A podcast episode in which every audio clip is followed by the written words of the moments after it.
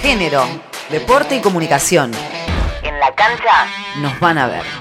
Las pibas te alientan. Se trata de un movimiento de socias e hinchas de River Plate que surgió hace tres meses, conformado hasta el momento por más de 65 mujeres con una impronta social, federal y feminista. Una de sus integrantes, Julieta Juárez, comparte más detalles. Este movimiento nació de una utopía. Pachi, amiga y ahora también compañera, siempre soñaba con vernos unidas a todas las pibas y nos lo mencionaba en cada encuentro en el club, en la cancha, en las marchas. Y fue así como después de un tiempo y en conjunto con Tini y Sashi, también amigas y compañeras fundadoras, comenzamos a considerar necesaria la conformación de este movimiento en un contexto tan hostil y machista para las mujeres como lo es el fútbol. Entre algunos objetivos ya cumplidos, mencionarles que logramos desplegar en la tribuna Sibori Alta, más conocida como la popular, nuestra bandera, que lleva el nombre de nuestro movimiento, el escudo de River Plate y dos símbolos muy representativos para nosotras. Un micro de donde sale una bandera de River con un puño que representa la lucha y por otro lado un piluso, porque así es como apodaban a Encito, hijo de Tini, que lamentablemente hoy no nos acompaña en lo físico, pero sí en nuestro corazón y alienta junto con nosotras desde las tribunas más altas. Además, en junio, por ser el mes de Ni Una Menos, estrenamos en el primer partido de local la segunda bandera, con la inscripción justamente de Ni Una Menos. Hemos luchado en la AFA por la causa de Diego Guachi, hemos presentado nuestra bandera también en el Congreso. A largo plazo, queremos cumplir el sueño de salir a las rutas, por primera vez en la historia de River, con un micro compuesto íntegramente por mujeres pero por sobre todo, nuestro principal objetivo es brindarnos a todas las integrantes un espacio de contención frente a todas las adversidades e injusticias que nos tocan atravesar a diario a las mujeres y romper con la idea de que el fútbol y la cancha son un espacio reservado solamente para los hombres.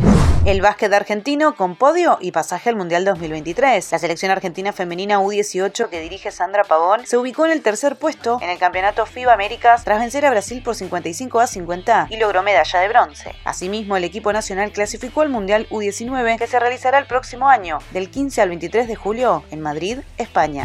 Mismo trabajo, mismo salario. Tras un acuerdo histórico con la Federación Española de Fútbol, la selección femenina de España tendrá el mismo salario que la masculina hasta 2027. Ambos planteles van a tener las mismas condiciones económicas en las concentraciones amistosas y las mismas pautas de reparto en los premios UEFA y FIFA. Además, van a mejorarse las condiciones de desplazamientos y viajes y se regularizaron los derechos de imagen y patrocinio de las jugadoras. Clásico sudamericano en la Copa Billie Jean. La selección argentina femenina de tenis será local ante Brasil el 11 y 12 de noviembre próximo en los playoffs de la Copa Billie Jean que definirá el pase a los qualifiers de 2023 con la posibilidad de retornar al grupo de los países de League. Además, la Federación Internacional de Tenis confirmó que las finales de la Copa se llevarán a cabo en Glasgow, Gran Bretaña, desde el 8 al 13 de noviembre.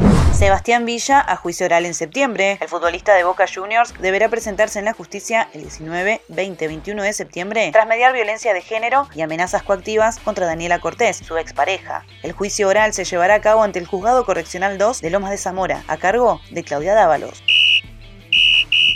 Informó Yamila Castillo Martínez.